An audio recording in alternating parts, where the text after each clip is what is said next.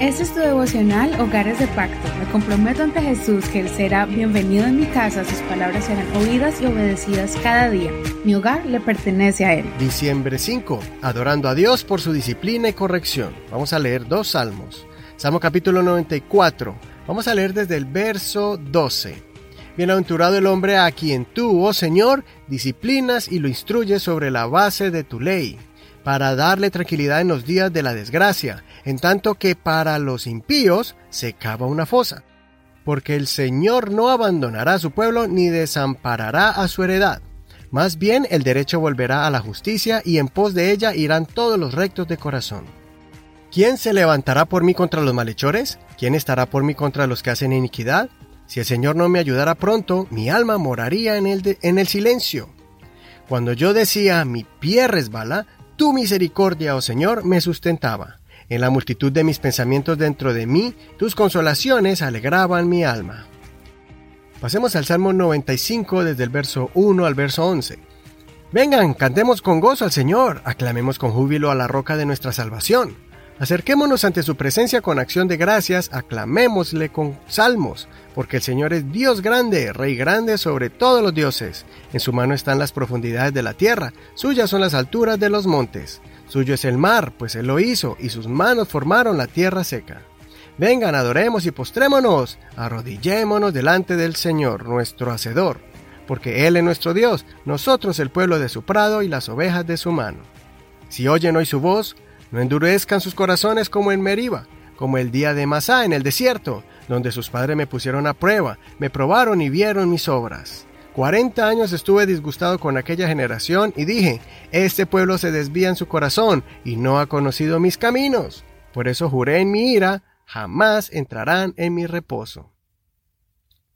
Estos dos salmos que vamos a estudiar hoy son diferentes en el tema en que están enfocados cada uno, pero en medio de ellos hay un tema que los dos exponen y es acerca de la corrección e instrucción del Señor. El primer salmo, el 94, es un clamor por la justicia de Dios. Primero, el salmista se sorprende de cómo los malos no tienen fundamentos en la verdad y viven como alguien que no va a sufrir consecuencias de sus actos. Pero el salmista también sabe que ellos no van a poder evitar esas consecuencias por sus injusticias. Más bien, él se enfoca en lo que Dios hace con nosotros, sus hijos. Al momento que nosotros obramos mal, el Señor de diferentes formas nos corrige y nos instruye por el camino que debemos seguir. Así como un padre disciplina y corrige a sus hijos, de la misma forma Dios corrige a sus hijos, y esto no debe desanimarnos. Al contrario, debe motivarnos para expresar agradecimiento al Señor, porque Él nos ama tanto que quiere lo mejor para nosotros. El salmista entendió esto porque le dijo que es mejor ser disciplinado, castigado y corregido para aprender de los errores ahora que después, más adelante, caer en un hueco y no poder salir de allí, como ocurrirá con los malos. Al final, él sabe que cuando esté pasando por ese proceso de disciplina y corrección, crecería en sabiduría y sería más maduro. Cuando pasemos por injusticias o veamos que los malos hacen festín, nosotros seguiremos guardándonos en Dios, aunque se burlen de nosotros.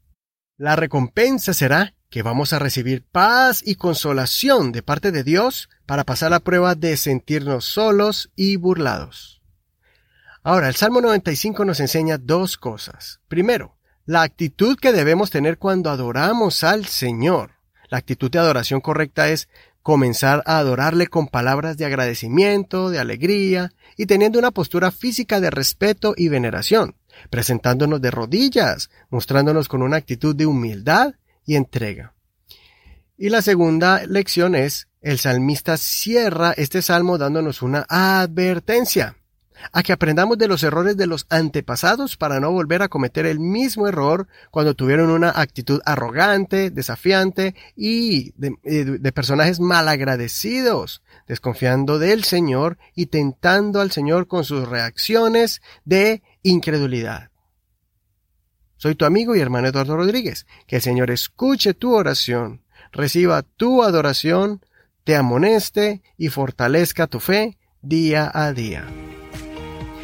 Te invito para que escuches la canción titulada En ti cantada originalmente por el autor Marcos Barrientos, o puedes escuchar la versión más contemporánea, más reciente, interpretada por Coalo Zamorano, la canción En ti. Señor te bendiga en este hermoso día y muchas gracias por compartir este tu devocional favorito con todos tus amigos y tus contactos. Recuerda también que estamos en la página de Facebook como Hogares de Pacto Devocional. Allí puedes encontrar este mensaje y los anteriores, puedes encontrar también el título donde puedes darle clic y te envía directamente al audio. De esa manera es más fácil compartir. También puedes dejarnos una reseña, puedes dejarnos un comentario de manera privada o en público en nuestra página. Bendiciones de Dios para ti.